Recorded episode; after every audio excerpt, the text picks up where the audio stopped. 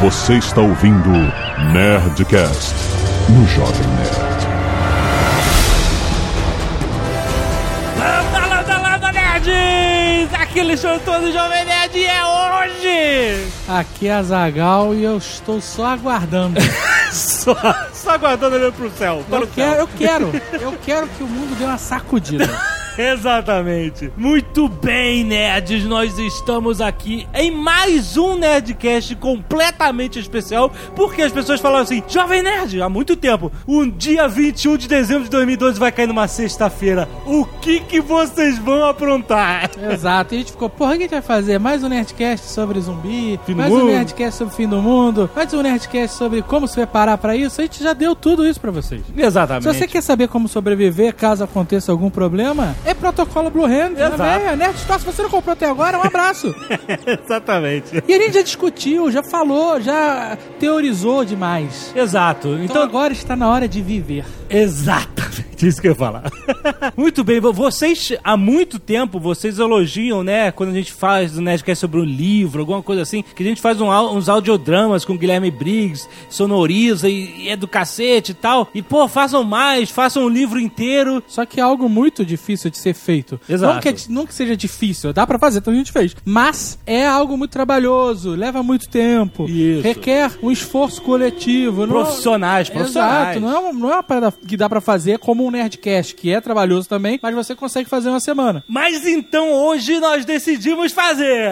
Exatamente, juntamos forças poderosíssimas, Poder, exatamente. juntamos a mente doentia de abufobia. Exatamente. Você também pode conhecer ele como Pacato Fabiabu, que fez um espetacular roteiro que, inclusive, se encontra romanceado à venda na Amazon brasileira, aí, na. Kindle Store. Ih, que bonito. Então, se você se interessou e quer ler a história. Depois de ter escutado o audiodrama, ela está lá para você comprar. Além do nosso querido Fabiabu, nós temos a participação essencial de Guilherme Briggs, Exatamente. a voz condutora Exatamente. A voz que deu vida a essa história. E junto com ele nós temos a participação também de Sérgio Cantu, Marcos Souza, Felipe Maia, Nicolas, precisa de sobrenome aí, Nicolas, Ricardo Teles, Cafiba Lousier, Leonardo Serrano, além de Leonardo Mendonça, Ricardo Teles, Cristiane Monteiro, Cristiane Luiz e Sérgio Muniz. Fazendo vozerio. Olha o tamanho dessa equipe. Exato, não é? Não é um uma- negócio, É uma galera. né? é uma Cara, galera. cara. Além da edição e sonorização de Léo Radiofobia. Léo Lopes. Exatamente. Não é o Léo Radiofobia, é a empresa dele que fez por Sim. motivos contratuais, Mas é ele.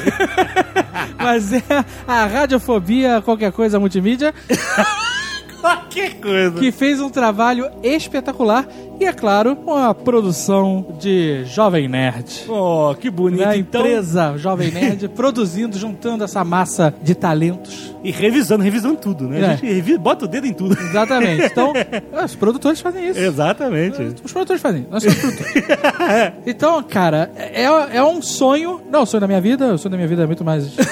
Né, eu quero carros, mansões, iates. Sim, mas... Mas, mas era algo que. da sua vida criativa. Era algo que a gente queria realizar há muito tempo. Assim como os Nerdcasts de RPG que vieram de supetão Exato. é, e se se tornaram o que se tornaram. Esse era um tipo de programa que a gente queria realizar há muito tempo, que a gente tinha muita vontade, há anos, não é de agora não. Há muitos anos, já tínhamos conversado com o Eduardo Expor, e agora veio a Bu e a gente conseguiu unir forças, todo mundo se empolgou com a ideia. Então fique agora com uma história original. Um Originalíssima! audiodrama que, olha, você tem que colocar fone de ouvido, Cara, hein? por favor, Se você não colocar fone de ouvido, é que nem você ia um filme 3D e não colocar o óculos, sabe? Exato. Você não vai ter a experiência. vai borrar, entendeu? vai borrar tudo. Vai borrar tudo, exatamente. Olha só, eu recomendo que você ponha seus fones de ouvido num volume que você se isole do mundo. Exato. E recomendo mais que você fique num ambiente escuro. Sim. Porque você consegue interiorizar mais. Que você realmente deixe essa história entrar em você, tocando masculino e feminino.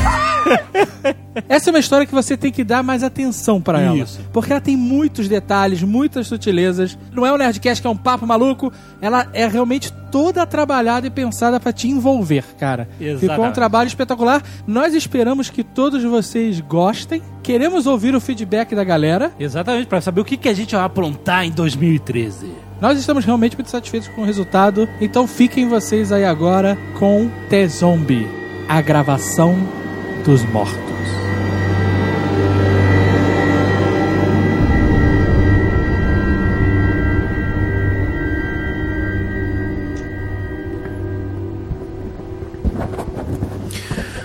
Alô? Teste? Alô, testando? Baita trambolho esse H4N. Preferi meu gravador antigo de fita, mas enfim. Vamos lá. Autópsia começando às 15h33, em 21 de 12 de 2012. Médico legista Dr. Henrique Caravelas. O corpo foi trazido num saco preto e deixado numa gaveta no início da tarde. Pertencente a um indivíduo do sexo masculino, cerca de 30 anos, identidade desconhecida, feições asiáticas com cabelos negros e barba emoldurando o queixo. Ele veste uma camiseta verde com um símbolo geométrico no peito, calça jeans e tênis verde. As roupas apresentam respingos de sangue, em especial na parte inferior da perna direita. O porte físico é condizente com a sua altura, cerca de 1,81m, mais ou menos isso, 72 quilos. O corpo encontra-se já enrijecido, com os músculos e pele das costas achatados pelo contato com a superfície da gaveta. Os olhos encontram-se abertos, com as córneas turvas. As pupilas medem cerca de 2 milímetros. A pele está amarelada, com algumas manchas vermelhas, o que pode indicar falha nos rins antes da morte. Há também escoriações ao longo dos braços esquerdo e direito, e pela largura dos cortes. E... que é isso aqui? Uma unha.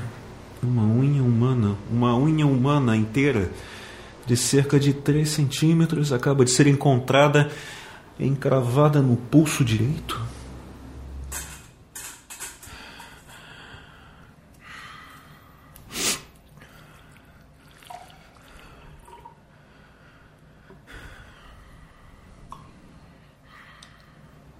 A remoção da unha levou ao sangramento na região de cerca de 400 mililitros de sangue, que apresenta cor escura, quase negra, e múltiplos coágulos.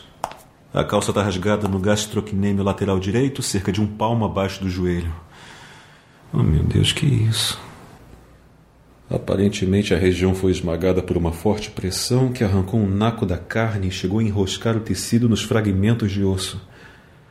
O músculo já se encontra em estado de necrose e a falta de sangue na região indica que a lesão se deu antes da morte.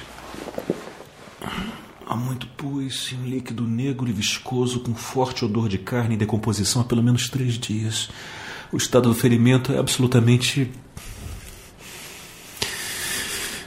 O estado do ferimento é absolutamente in... incompatível com o resto do corpo, que, afora as escoriações dos braços, está aparentemente intacto e condizente com um cadáver de cerca de seis horas.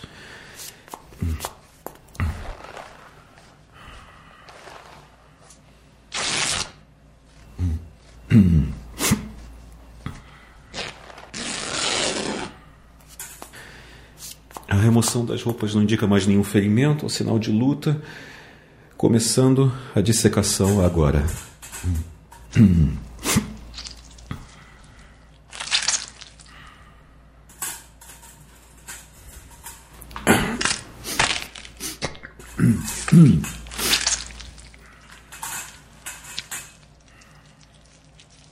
meu Deus. Meu Deus do céu. A abertura em Y no peito revela um coração saudável, mas todas, repito, todas as artérias estão cheias do líquido negro. Bom, esse profissional aqui nunca viu nada parecido em 27 anos de ofício. Prosseguindo com a remoção dos órgãos.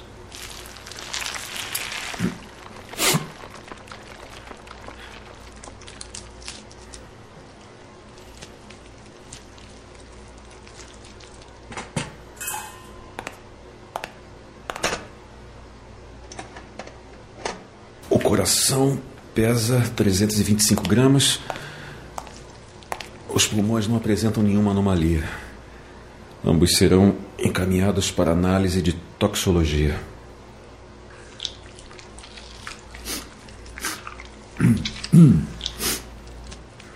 O sistema gastrointestinal encontra-se intacto, a parede do esôfago tem cor acinzentada e no estômago encontram-se cerca de 200 mililitros de alimento semissólido. A vítima, acho que agora é seguro chamá-la assim, não parece ter morrido de envenenamento alimentar, mas por consequência de alguma toxina inserida por meio do ferimento na perna. Começando a dissecação do crânio.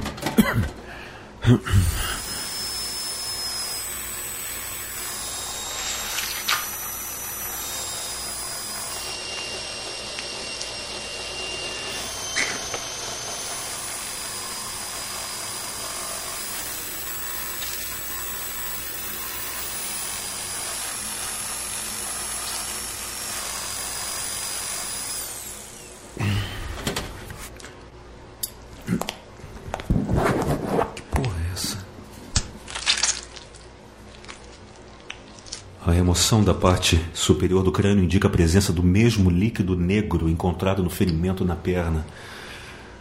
Fascinante. Eu vou começar a remoção do cérebro para. Doutor, Não posso falar agora, Marco. é importante. O que, que é? O que, que é tão importante? Estou cheio de trabalho aqui hoje, depois do que aconteceu lá no. Liga a televisão. Marco, É sério, doutor. Liga a televisão. tá bom. Qual canal? Qualquer canal. O Brasil inteiro acompanha com aflição.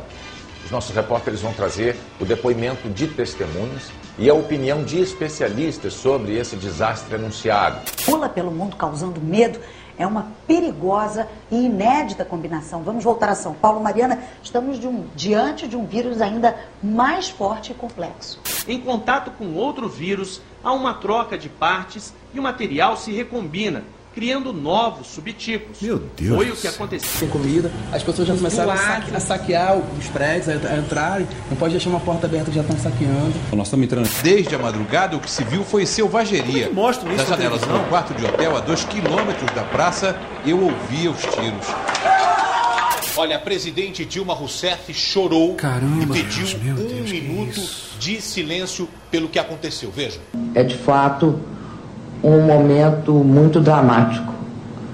É, as cenas são muito fortes, é visível o sofrimento das pessoas, o risco é muito grande. Os Estados Unidos declaram estado de emergência. I'm getting regular updates on the situation from the responsible agencies and the Department of Health and Human Services, as well as the Centers for Disease Control, will be offering regular updates to the American people. Nós conseguimos apurar agora há pouco que os médicos conseguiram. O planeta em alerta geral. Dizem que está acontecendo no mundo inteiro. Parece que é uma doença. A galera do Twitter tá em pânico. Peraí, mas. Isso é Copacabana? Quem são esses malucos aí correndo? O que, que é isso? A dona Lília tá trabalhando hoje. Tá, eu eu acho melhor ligar pra avisar que eu vou buscar ela no hospital quando eu sair daqui. Eu vou. Vou dar uma subidinha, o celular não pega aqui embaixo. Vai lá, doutor, espera aqui. Daqui esse defunto não sai mesmo? Caralho, que porra é essa no cérebro? Olha a boca, Marco. Não mexe nada, tá? Já volto. Tá. Parada sinistra. Caralho, que isso? Caralho, puta que pariu, que merda é essa? Caralho, não, não, socorro, socorro, doutor!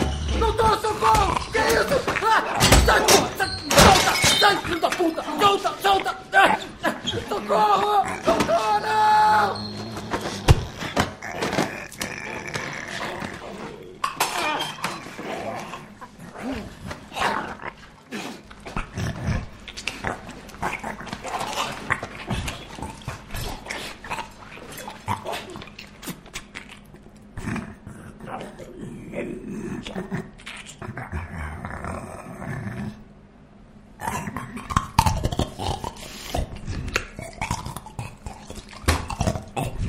A minha móvel no Brasil tá falida mesmo, viu?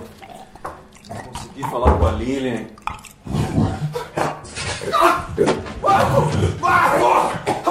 Sai, desgraçado! Sai!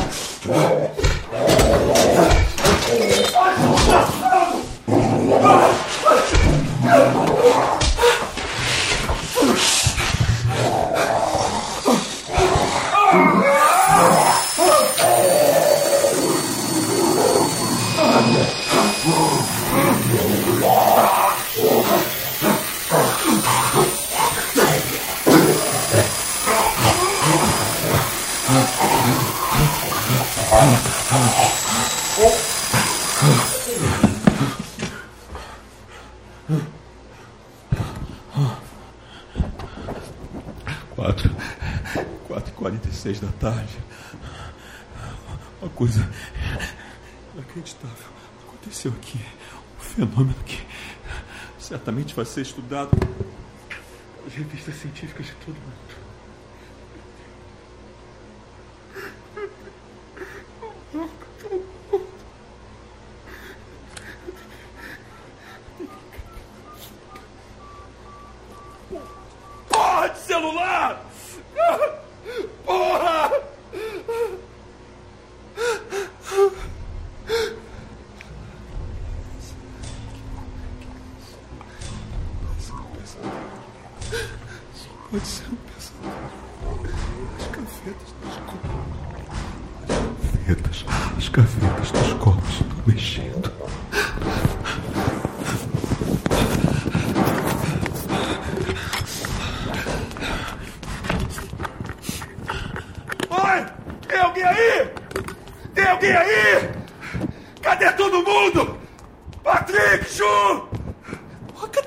us.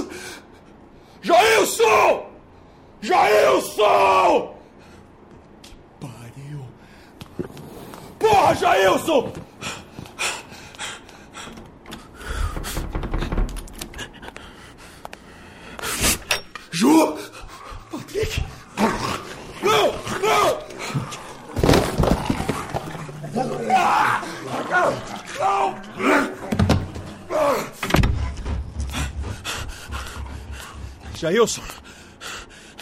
Oi! Oi! Jailson!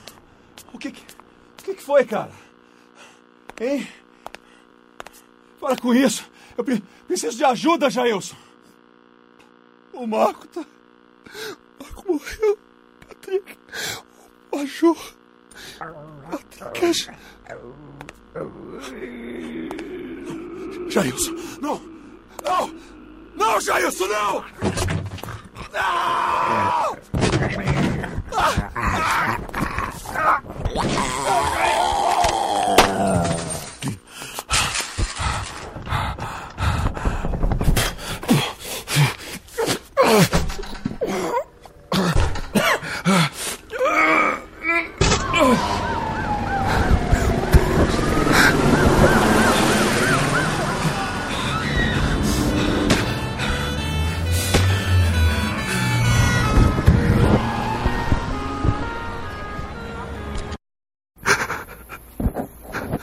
Dia 21 de dezembro de 2012. 21 horas e 30 minutos.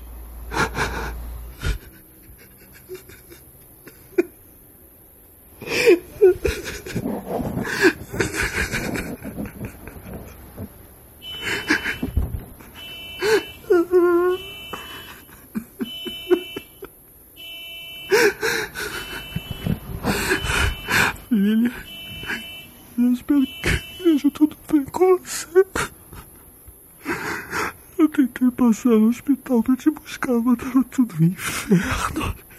Eu não consegui, eu não consegui, Lilia. As pessoas abandonaram os carros, tinha vários ônibus pegando fogo, pessoas mortas no meio da rua. E aquelas, aquelas coisas atacando todo mundo, parecia filme de terror. Eles tentaram me pegar também, Lilian. Dezenas, talvez centenas deles. São horríveis, Lilian. Monstruosos. Eu nunca acreditei em Deus. Eu ainda não acredito, mas agora eu tenho certeza que o diabo existe. Eu não sei de onde saíram tantos. Pareciam vermes no trato digestivo. Eu corri desesperado, eu não sei de onde eu tirei forças. Eu achei que ia até arrebentar minha ponte de safena de tanto correr. Eu só conseguia pensar em você, meu anjo. Eu consegui despistar as coisas e chegar ao hospital. O prédio estava isolado. Por causa do risco de contaminação. Ninguém soube dizer se você já tinha saído ou não. Eu fiquei tonto, meu braço começou a formigar. Eu tinha certeza que eu ia infartar de novo. Sei lá, acho que eu desmaiei no caminho do hospital até em casa. Foi muito confuso. Parecia que você tava bêbado. Sei lá, e você tenta empurrar sua lucidez por mais alguns segundos, mais longe que você puder. Eu não sei como, mas eu cheguei em casa. E você não tava aqui. Você não tava aqui. Não sei o que vai acontecer comigo. Eu tenho certeza que você tá bem e vai voltar logo. Então eu vou deixar tudo gravado para você. Eu tava trabalhando hoje. Eu sei que você não gosta que eu conte, mas Lilian, eu tava com um japonês todo aberto da minha mesa. Moço ainda, da idade da Glenda. Eu já tinha removido o coração, os pulmões e o topo da cabeça. Aí eu fui te ligar e voltei.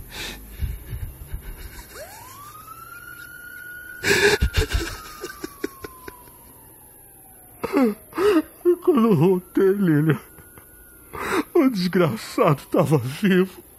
Sem coração, sem pulmão, com o crânio aberto, vivo. Ele matou o Marco.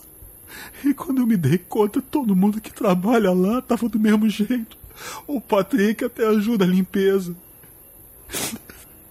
Então eu comecei a ouvir as gavetas com os corpos sendo batidas por dentro, Lilian. Eu saí correndo, o que mais eu podia fazer? Eu me sinto péssimo. Eu devia ter ficado para ajudar, eu sei.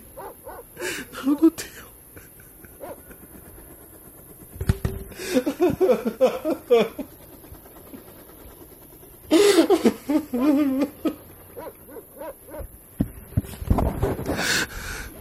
Aconteceu.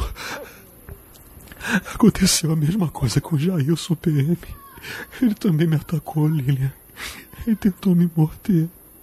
Eu tive, tive que me defender, coitado do Jailson. Tinha acabado de ser pai, porra. Mas isso não foi nada. Igual ele tinha mais um monte de gente nas ruas. Falaram no Jornal Nacional que era um vírus. Até a Dilma se pronunciou, falou em tragédia. Que vai mandar o exército. Deus. Peraí que eu vou lá ver o que, que é.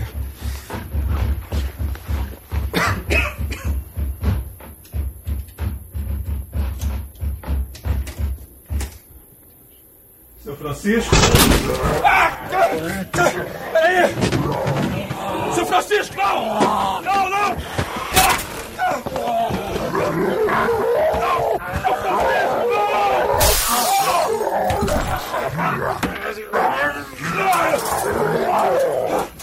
Dia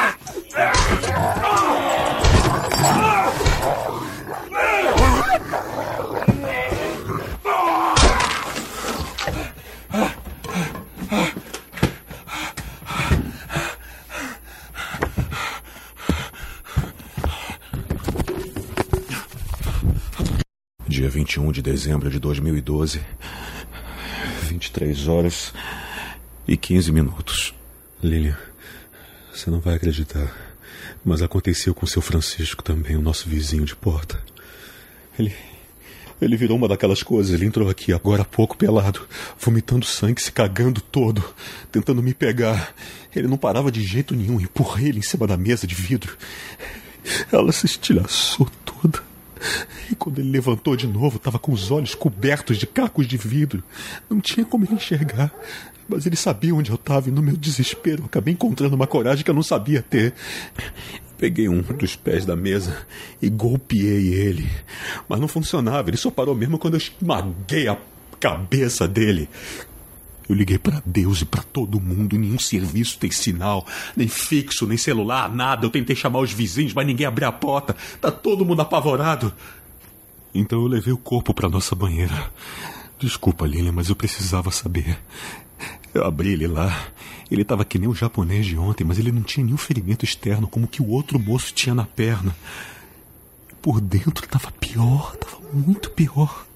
Estava tudo necrosado, carcomido, gelatinoso.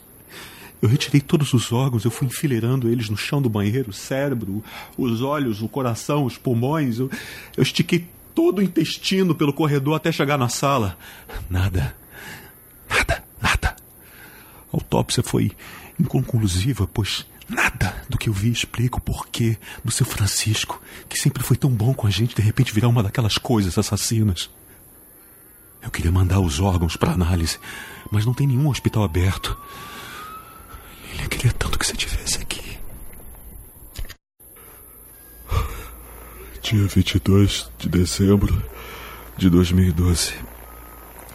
8 e 14 da manhã. Eu finalmente consegui alguma notícia. O rádio voltou a funcionar tem pouco tempo. Ninguém sabe direito o que está acontecendo, mas parece que as pessoas estão se transformando nessas coisas no mundo inteiro. É uma espécie de vírus ninguém sabe direito como se pega.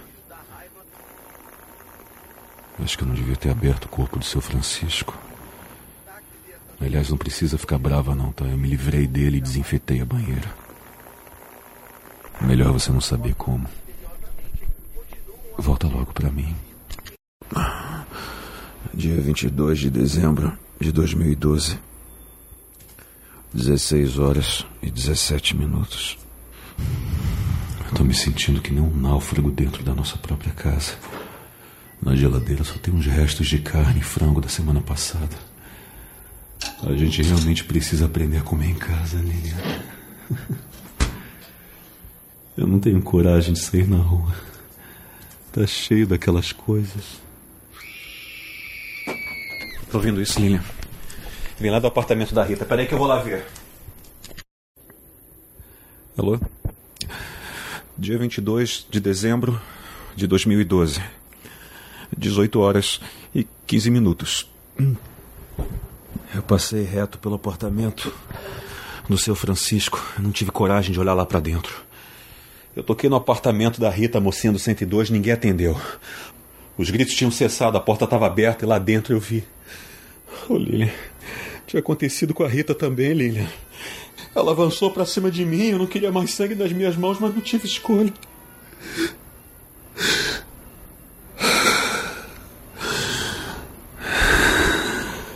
Maldito seja o meu ofício, cara, mas ela sendo mulher e jovem, talvez tivesse alguma reação diferente à doença. Só que nada adiantou eu ter aberto aquele lindo e jovem corpo, ter maculado a sua suave pele de pêssego. O que, que eu tava procurando? O que, que eu tava buscando? Eu não sei. O que, que eu encontrei? Nada. Nada, Lilian, nada. Por dentro a mesma pasta negra gelatinosa. Dia 23 de dezembro de 2012, 6 horas da manhã. Acordei com muita sede. Não te falei ontem, mas a gente tá sem água. Eu achei que tivesse esquecido de pagar a conta, mas pelo visto foi alguma coisa bem séria. Parece que houve contaminação nos estoques da cidade. Eu não tenho escolha, vou ter que sair em busca de água ou vou morrer de sede, meu amor.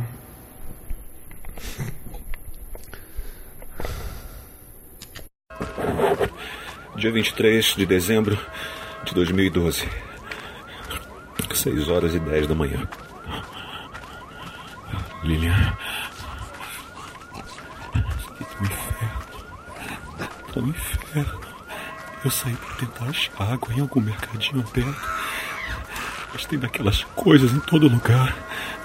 Aquelas coisas.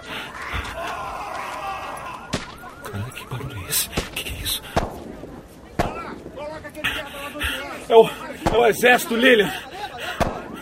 Tá tirando pra tudo que é lado. Não tô nem aí com os civis. Oh! Oh! Socorro! Aqui!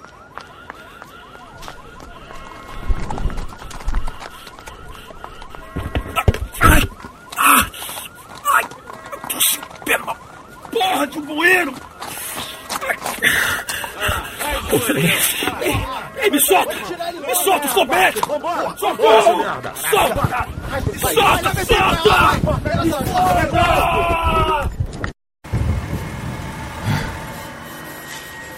Pra onde estão levando a gente? Disseram que ir pra quarentena. Tira a gente daqui!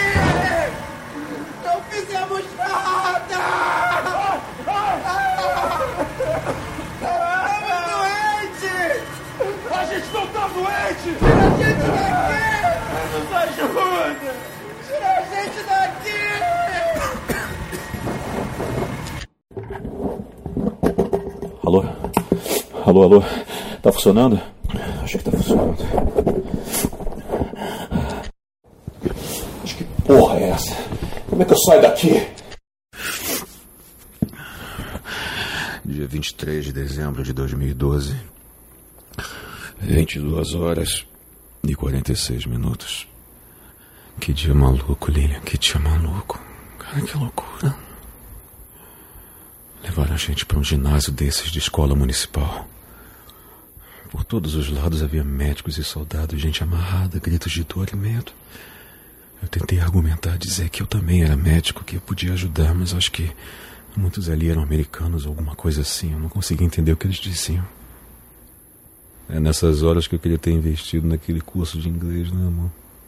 Eu insisti com o médico, comecei a gesticular para ele. Eu tomei uma pancada na cara, acho que de um rifle de algum soldado. Eu desmaiei de novo. Acho que eu fiquei desacordado por no máximo, sei lá, duas horas. E você não é capaz de imaginar o que eu vi quando acordei. Eu me senti no meio de uma piscina olímpica de sangue e órgãos. Eu não vi uma alma viva. Eu fui deixado ali despido em meio àquele oceano de insanidade. Eu me levantei em choque, escorregando intestinos, espetando os pés em dentes e pedaços de ossos. Eu me agachei, peguei um pouco de sangue entre os dedos e cheirei. Leila, tinha de tudo ali, tinha de tudo. Do cheiro adocicado do sangue fresco até o odor insuportável daquela gelatina preta e asquerosa. Quando eu saí da quarentena, poucas horas após ter entrado, tinha menos gente ainda nas ruas e os poucos que me viram cobertos de sangue saíram correndo achando que eu fosse uma das coisas, Lilian. É impressionante a quantidade de carro que está abandonado na rua. Eu consegui pegar um, deixar a chave no contato para desviar de algumas ruas totalmente paradas, mas eu tive que deixar ele a quase oito quadras daqui. Eu fiz o resto do caminho a pé. Eu voltei para casa, louco para me lavar, me desinfetar, crente que já devia ter contraído todos os subtipos de hepatite e HIV. Minha cabeça dói pra caramba. Tá doendo pra caramba. A água ainda não voltou e para piorar tem aquela pontada que me incomoda o estômago. Dia 24 de dezembro de 2012. 8 horas e 23 minutos. De vez em quando a TV volta a pegar. Mas o som, a imagem, tá tudo muito ruim.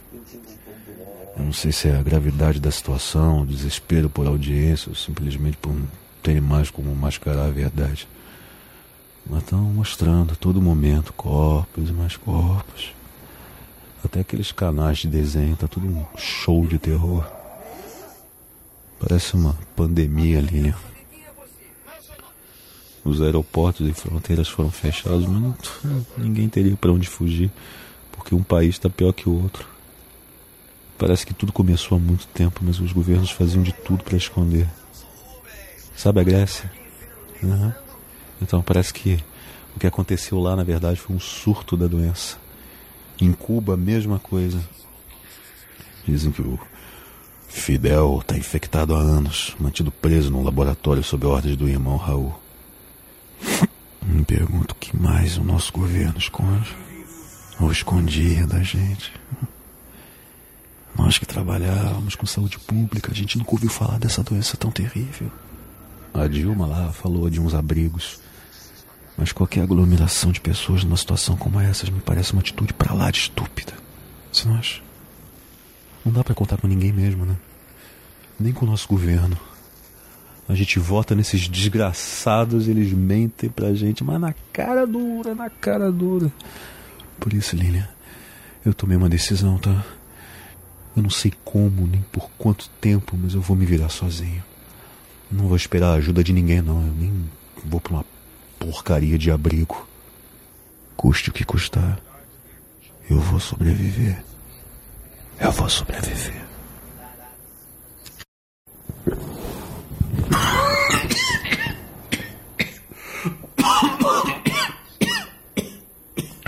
Dia 24 de dezembro de 2012, meio-dia. Eu tava desesperado por água, mas não me atrevi. Desculpe. Tava. Não consigo nem pensar direito, cara. Tá que pariu. Eu tava desesperado por água, mas não, não me atrevi. Não me atrevi a sair de novo. Foi Quando me, me dei conta que ainda tinha um pouco de água em casa, no reservatório.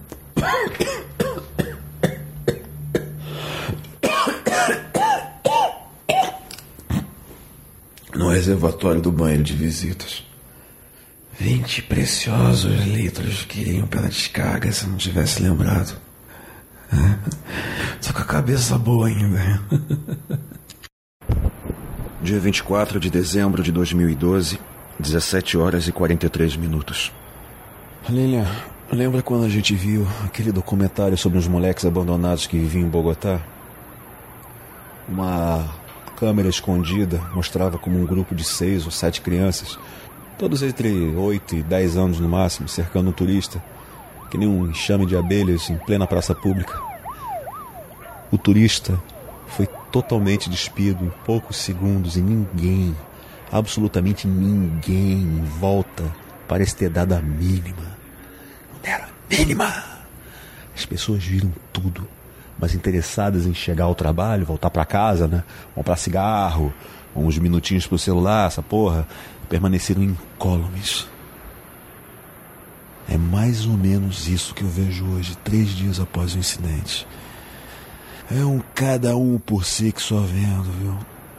Ninguém ajuda ninguém, ninguém quer saber de nada.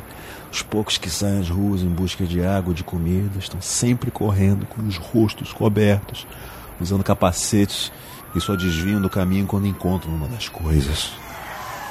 A diferença é que as coisas não têm a organização dos menores infratores colombianos. Às vezes me pergunto se elas se enxergam entre si.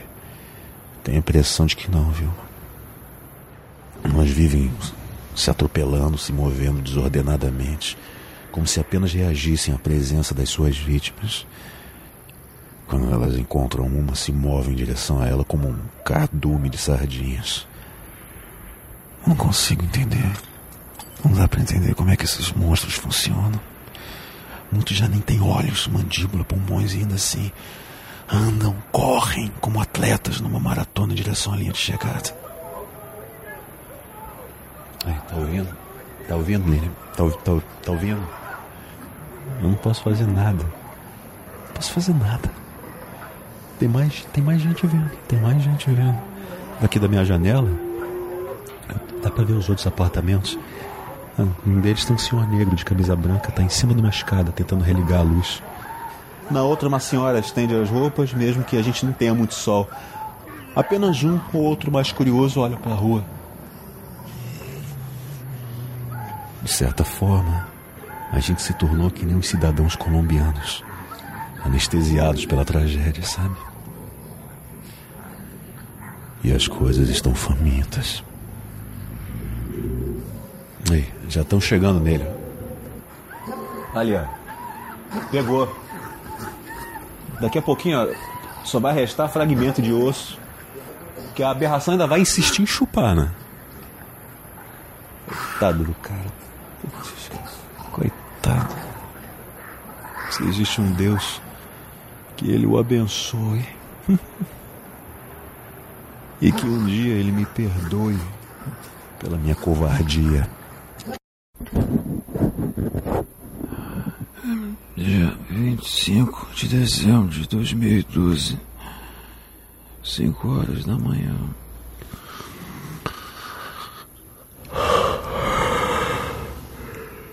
Passei a noite clara, Lili. A fome não me deixou dormir. Dia 25 de dezembro de 2012,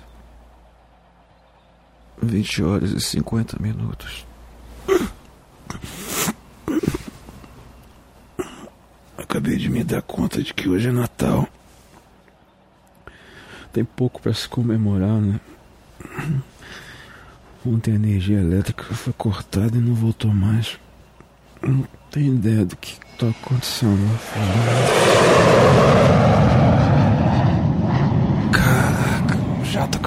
Rasante aqui no prédio.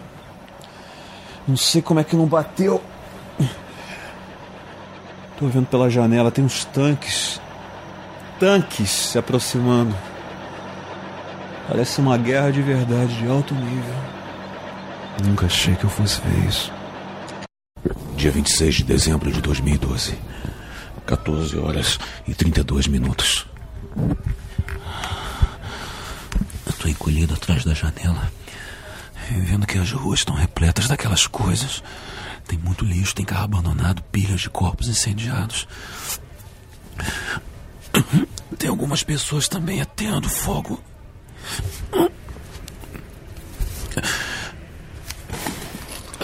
Tem algumas pessoas também atendo fogo nos corpos. Putz, uma daquelas coisas saiu da pilha de corpos. Do nada. Que nem marionete sendo puxado, sabe como é que é? Meu Deus, ele tá em chamas. Mas continua indo pra cima das pessoas.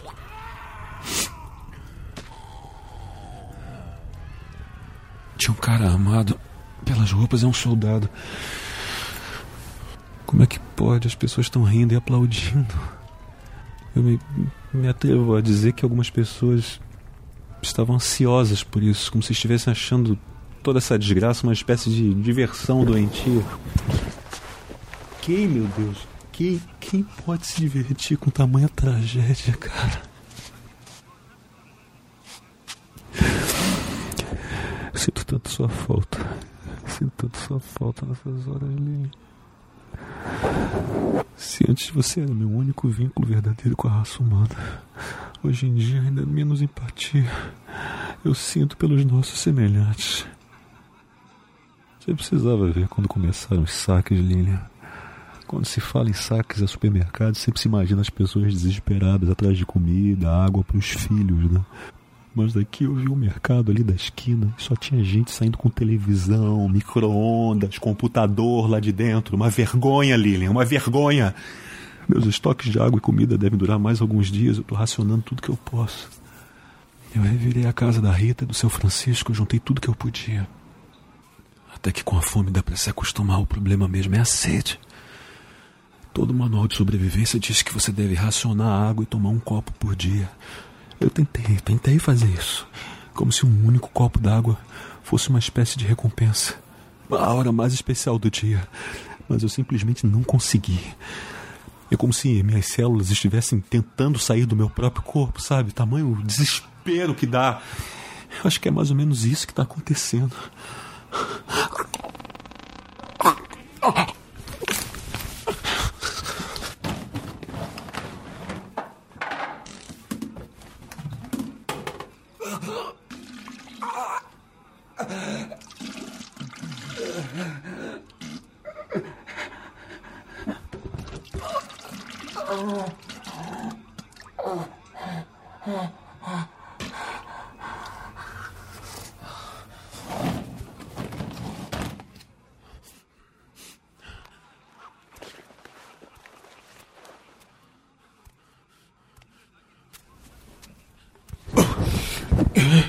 Uma coisa agora.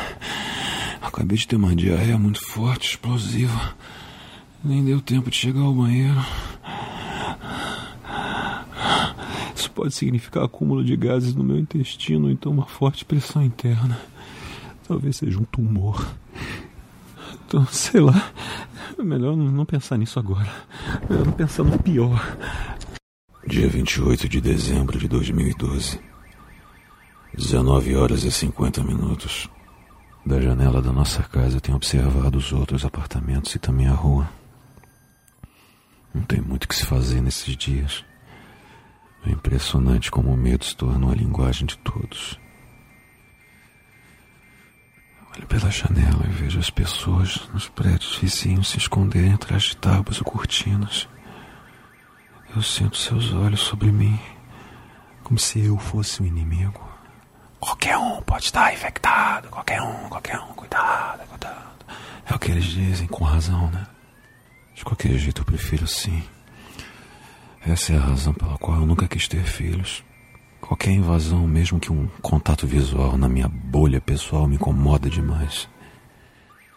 Eu dediquei os últimos dias a observar as coisas. O contágio deve ser relacionado à saliva ou sangue, pois eu notei que corpos deixados minimamente inteiros após um ataque se transformam nas coisas também. É, é isso aí. Olhando as ruas, eu também percebi que existem três tipos delas. Pelas roupas, eu percebi que alguns passam aqui em frente sempre no mesmo horário, como se condicionados, sabe? Treinados. Certamente é o resultado de anos e anos realizando tarefas repetitivas. Pelo que eu percebi, a mente dos doentes se vai, mas seus corpos continuam fazendo o que sabem fazer. Eu dividi então as coisas em três categorias. Primeira, as feras. Esses são os mais perigosos. São velozes, alucinados, avançam ferozmente para cima de qualquer um que aparecer. Sempre assim. A determinação deles é impressionante. Eu já vi um atravessar esses muros com arame farpado no topo, se jogando contra o arame para então puxar os membros até que se rasguem e soltem. Segunda, os murmurantes. São um risco administrável, porque eles se movem lentamente. Eles esbarram-se uns nos outros. São quase patéticos, mas isso não os torna menos perigosos. O problema com eles é que eles andam em bandos muito largos e costumam cercar locais onde vem, ou imagino, farejam uma vítima e não saem de lá de jeito nenhum, de jeito não arredam pé. Muita gente deve ter morrido de sede ou fome enquanto os murmurantes esperavam do lado de fora. Aliás, eu batizei eles assim porque só ficam murmurando. Terceira, os carniceiros. Esses são os tipos mais repugnantes. Dificilmente atacam. Não que não sejam capazes, mas são como as hienas. Eles esperam que os outros predadores deem cabo das suas vítimas e se banqueteiam com o que sobrar. Vez por outra, comem também a carne de outros animais, como os cachorros. Mas isso é um, é um pouco mais raro. Acho eu que, se pudesse ser aplicada uma escala de humanidade às criaturas, as feras seriam os mais distantes, os carniceiros os mais próximos de nós. Alguns chegam a carregar instrumentos como pás, escadas, instrumentos musicais, sem saber direito o que fazer com eles são incapazes de usá-los como armas, por exemplo. Será que essa tal escala de humanidade tem algo a ver com o estado da vítima pré-contágio? Talvez alguma predisposição genética, talvez o sistema imunológico. Talvez existam várias linhagens diferentes de vírus. Será que mais alguém chegou a essa conclusão? Dia 1 de janeiro de 2013. Meia-noite. Lilia? Tá escutando? Silêncio. Você não vai acreditar que horas são. Meia-noite do primeiro dia de janeiro. Tem ninguém comemorando. Não tem ninguém na rua. Uma ou outra janela tá com as velas acesas. Mas isso é tudo. Meu estômago não, não tá legal. Eu tenho tido muitas diarreias e de vez em quando vomitado sangue também. É, eu sei. Eu sei. Feliz ano novo, meu amor. Feliz ano novo. Dia 4 de janeiro de 2013, 22 horas e 30 minutos. Nos últimos dias eu desenvolvi uma rotina em observar o comportamento das coisas da nossa janela. Não é muito difícil, não. E a todo momento tem alguém fugindo ou sendo devorado por eles nas ruas.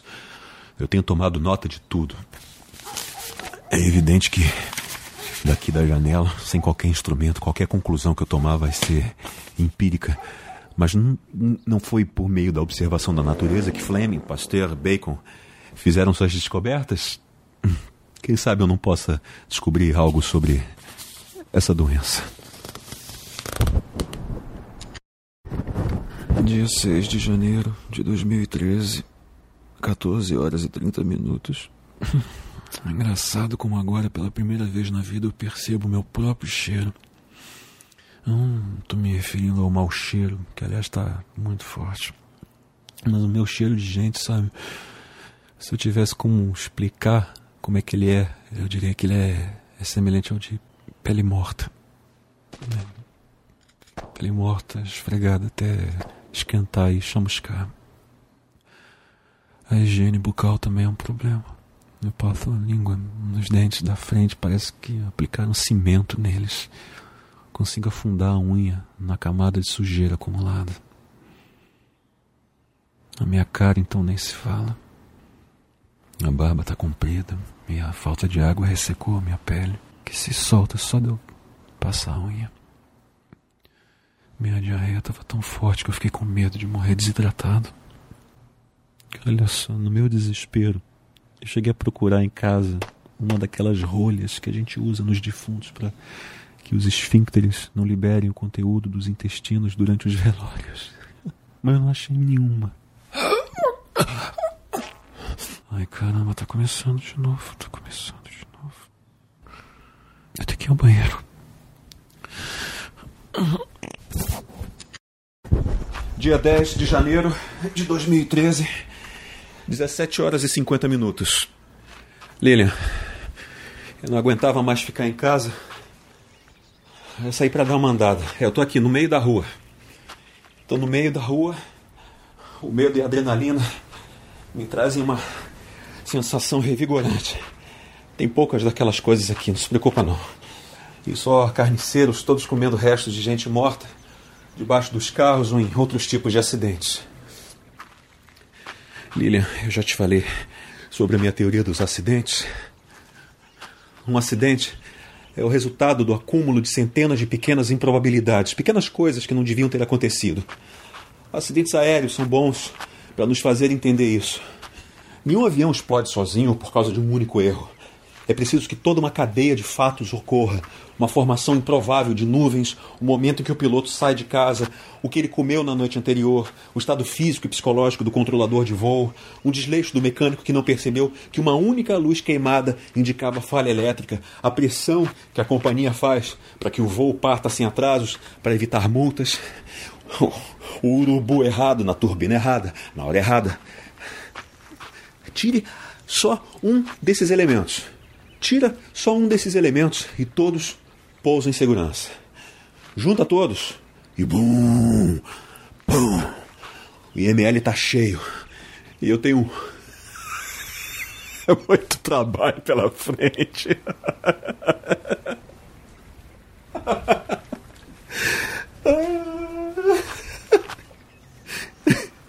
De certa forma, tudo na vida é uma espécie de acidente, né? Talvez a própria vida seja um. Olha só, gente! Olha, gente! Se o Jorge não tivesse batido o Fusca num poste em 86 comigo, no banco do carona, eu não teria ido parar no hospital e conhecido a enfermeira mais bonita da cidade, não é? Hein? Se eu não fosse formado na época, eu acho que a gente não ia ter muito o que conversar, né? A gente não teria ficado junto de qualquer forma. Então eu acho que nós dois somos um acidente que já estava acontecendo muito antes de nós mesmos. Nós vemos e vivemos acidentes todos os dias. Agora, por exemplo, tem um dos sanguinários se aproximando. Está ouvindo? Está ouvindo ele? Se eu não tivesse saído de casa, se eu tivesse pegado outra direção, ou se eu não fosse tão estúpido, eu provavelmente não iria morrer em alguns instantes, não.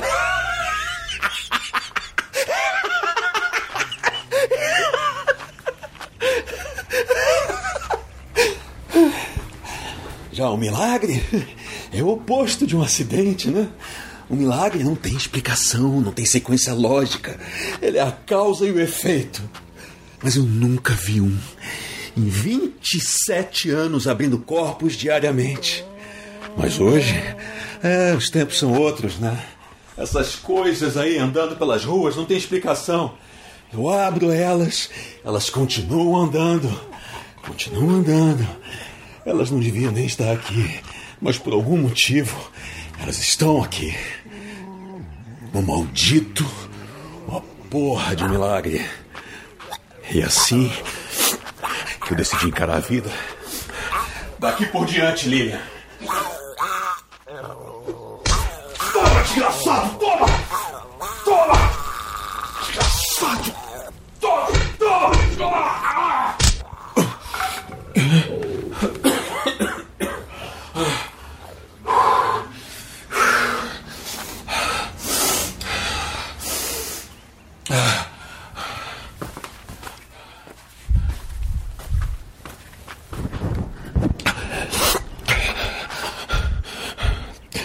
Um milagre cada vez.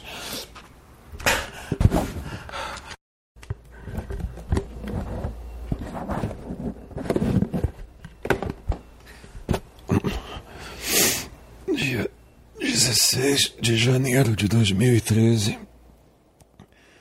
15 horas e 50 minutos.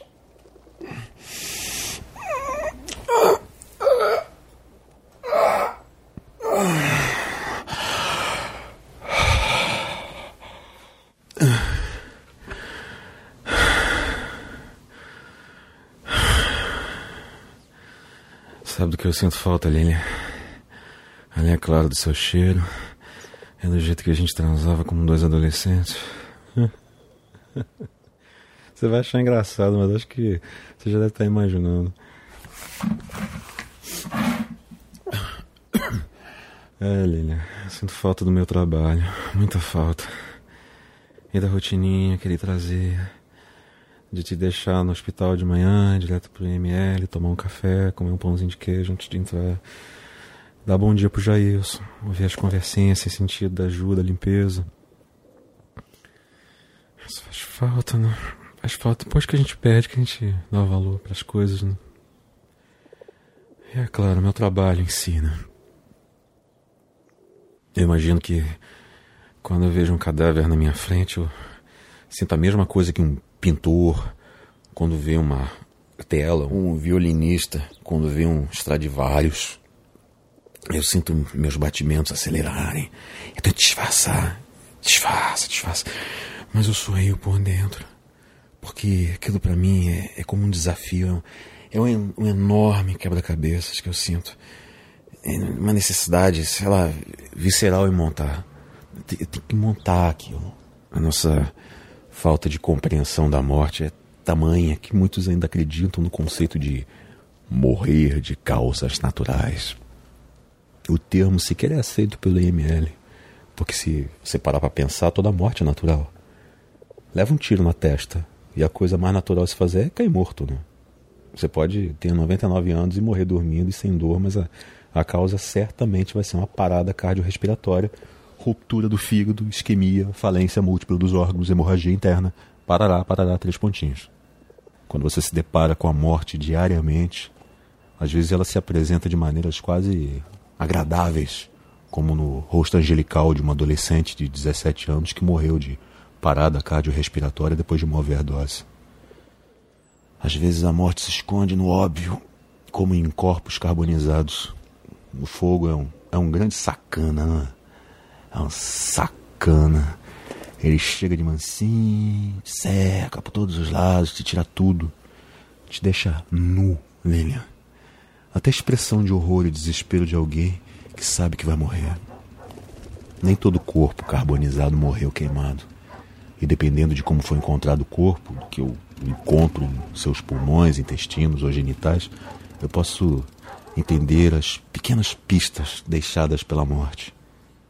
Ao longo dos anos eu fui aprendendo a decifrar a língua dela, mas sem sombra de dúvidas, a maneira menos agradável em que ela se apresenta é quando o corpo, liquefeito, escorre de dentro de um saco plástico sobre a minha mesa e é meu trabalho saber como aquilo né, foi acontecer. Para então deixar que o líquido asqueroso escorra pelo ralo. E tem gente preocupada com óleo de cozinha, né? Eu nunca tive medo de morrer. As pessoas, elas falam tanto sobre o sentido da vida, mas no meu caso a morte é que nem, sei lá, é, a morte é quem dava sentido para minha. Viver cercado de corpos, cercado um monte de corpos, ver esses complexos e maravilhosos quebra-cabeças espalhados pelas ruas e não poder fazer nada. É uma verdadeira tortura para mim isso. E é por isso, Lilian, que eu decidi que a partir de hoje eu vou retornar ao trabalho. Dia 17 de janeiro de 2013, 21 horas e 5 minutos. Ô, oh, Lilian, tô tão feliz. A palavra é essa.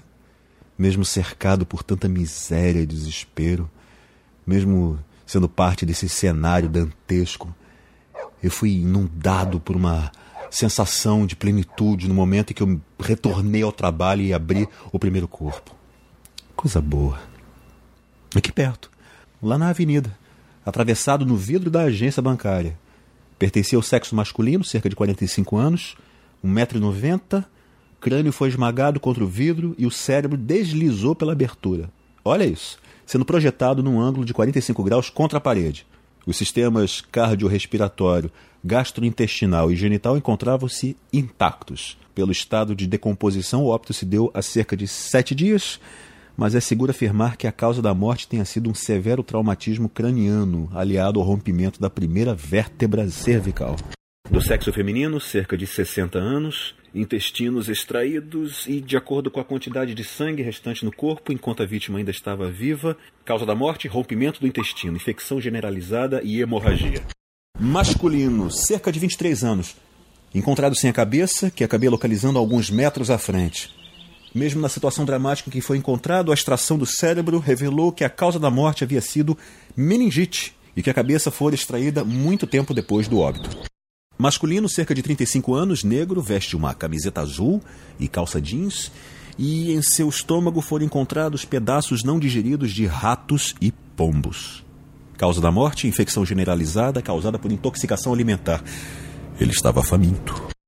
Masculino, cerca de 45 anos, veste terno marrom e gravata preta, também contraiu a doença e está com o interior todo gelatinoso. Isso me leva a pensar em uma coisa: a causa da morte será a doença em si ou ferimento à bala no meio do cérebro. Feminino, cerca de 30 anos, encontrada despida e com a pele completamente necrosada. Sem braços nem pernas, ainda movia a língua em seu rosto sem mandíbula. Essa vítima me levou a um importante questionamento: de onde vem a energia para mover e coordenar o funcionamento desse organismo? Se a única maneira de pará-los é um ferimento no cérebro, seria ele também uma fonte de energia? Talvez eu descubra isso antes do que eu estou imaginando. Ao abrir o que sobrou do corpo da vítima, acabei cortando a luva e abrindo um pequeno ferimento na ponta do meu dedo. Os próximos dias revelarão se eu fui infectado ou não. Dia 19 de janeiro de 2013, 8 horas e 29 minutos. Eu estou um pouco apreensivo.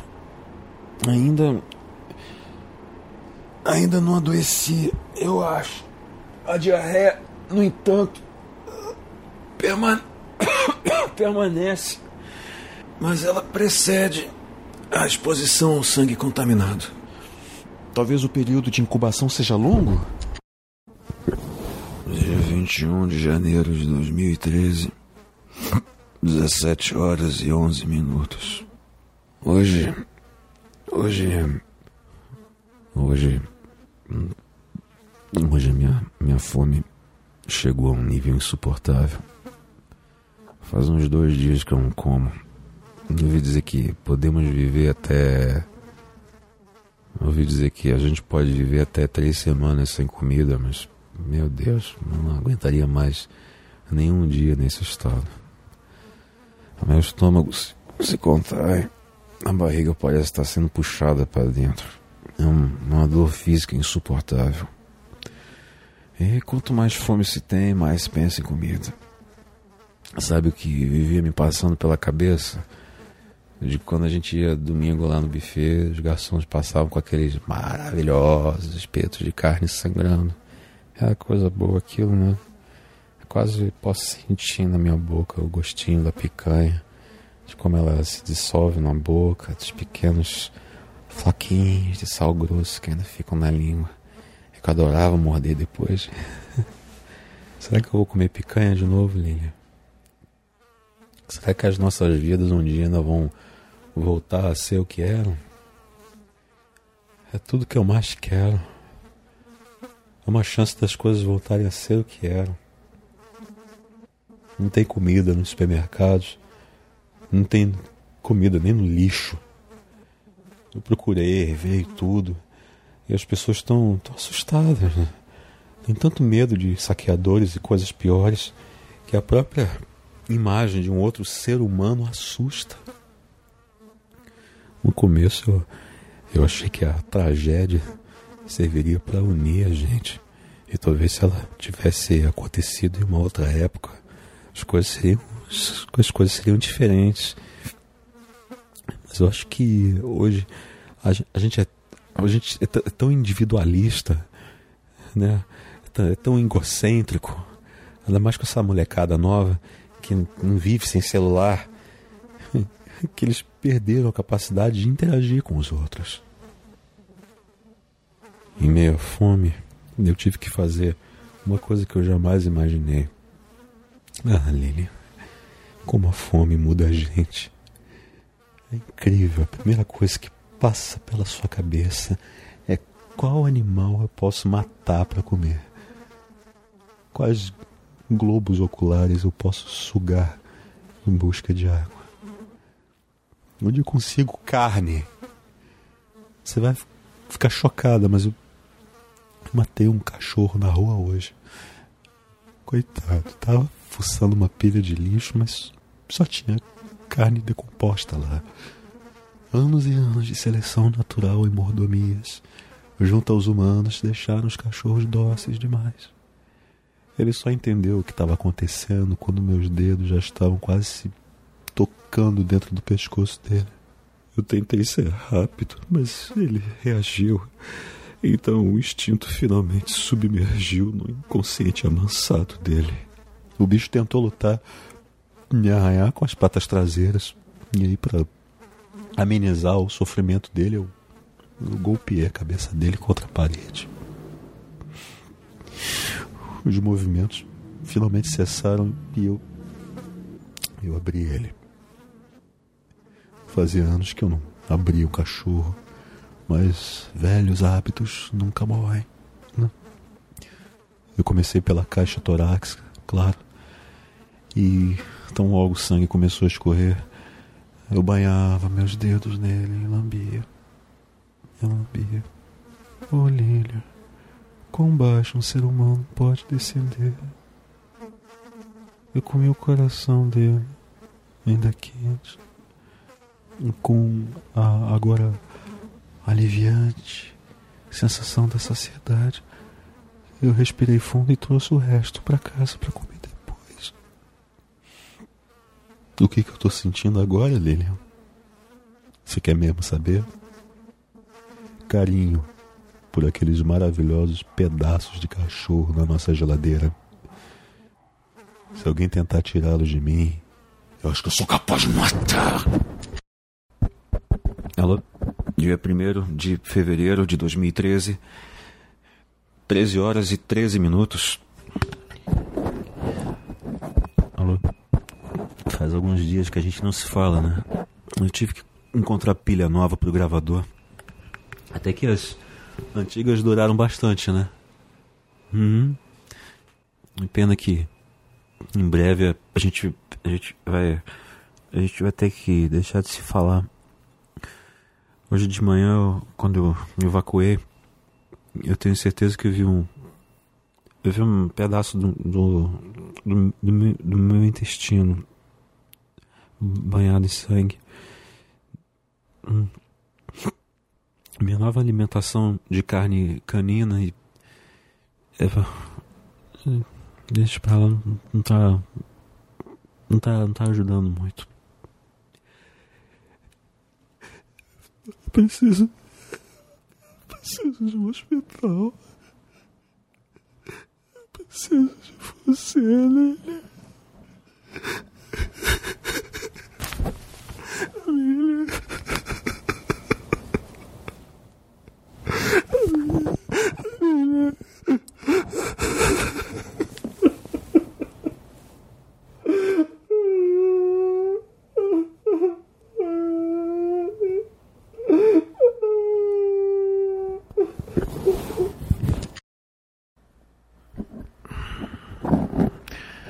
Dia dois de fevereiro de 2013.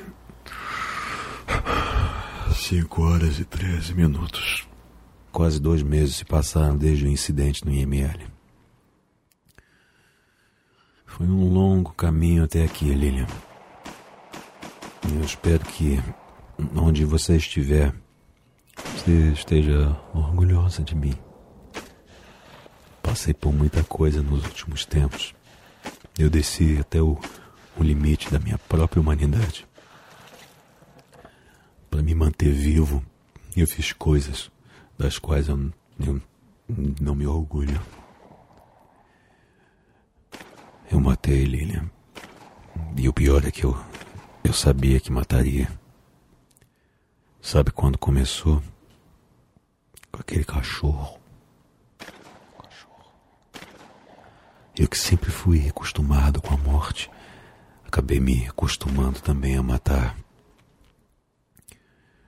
Depois do cachorro, vieram gatos, pombos, ratos e gente. Gente. E ainda que eu tenha cometido todas essas atrocidades, não há dor no mundo que se equipare a que sinto até hoje pelo que eu fiz com você. Durante os últimos anos eu busquei a coragem para fazer o que deveria, mas me descobri falho e imperfeito. E hoje, quando me equilibro perigosamente sobre a, a linha da minha própria humanidade, eu menos quero ter a hombridade de assumir que. Eu, eu, tra... eu traí você, Lilian. Uhum. Você já sabia, né? Com a Rita. Eu. Eu sinto muito, Lilian. Ela era jovem, eu, eu tava confuso. Você sabe como a, a idade afeta os homens. Hum. Espero que um dia você me me perdoe. Tá? Perdoe.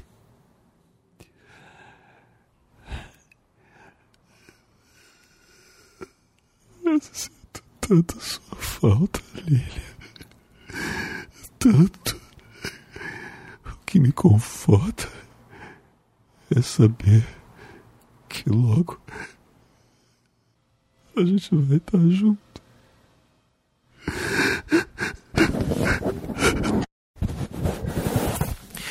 Dia 3 de fevereiro de 2013, 7 horas e 18 minutos. Lilian.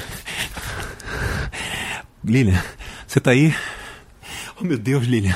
Eu, eu tive uma epifania. Que nem Newton.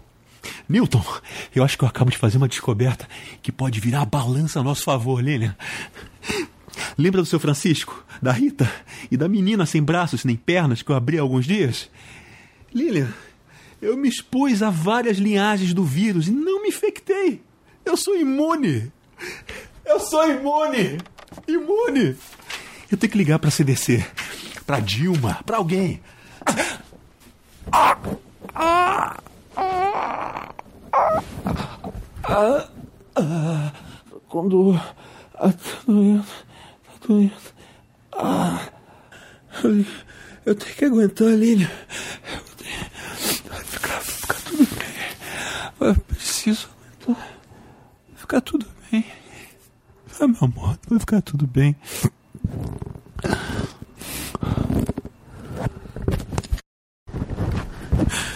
Dia 4 de março de 2013, 21 horas e 19 minutos.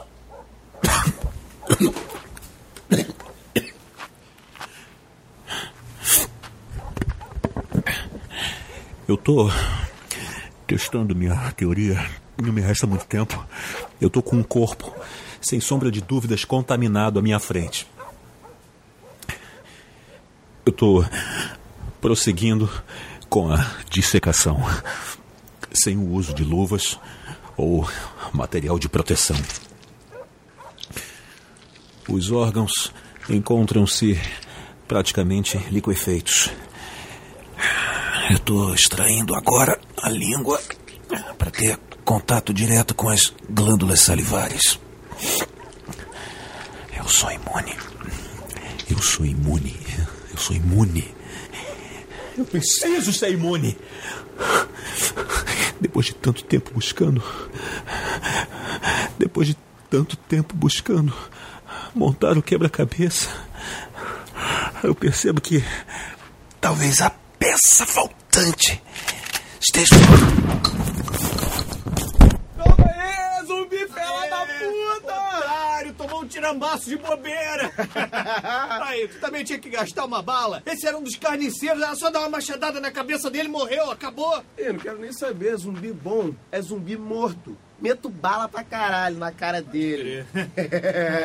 E ali? Caraca, meu irmão! tá sangrando! que foi? Tu tá sangrando? Não, porra, porra do zumbi! Zumbi não sangra, caralho! Tá, tá vermelho aí! Ih, rapaz, o cara tava vivo! Tá que pariu! Puta que pariu! Ah, não, não, mas o que, que ele tava fazendo abrindo outro zumbi? Ninguém É, mandou, meu. é, não ninguém sabia. mandou. Mim Vai se fuder. Não. Sabe que tem toque de recolher? Aí morreu. É isso que- mesmo, seu cadáver. ó.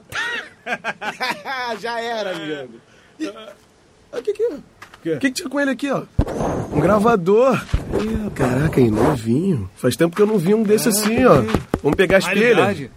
Aí, cada um, cada um fica com uma, hein? Valeu? Uma tua, outra minha. Fui eu que matei o cara, não foi você. Ah, fala sério, vai se fuder. Tu quer que eu conte pro chefe? Caraca, aí já rola logo a chantagem, tá Quer me tranquilo. prejudicar? Não, tá bom, depois eu tiro uma pilhazinha e dou pra tu, mas é a menos carregada. Beleza. né? Pega as pilhas aí e vambora. Vamos É sair o daqui. fim do mundo, meu irmão, já é.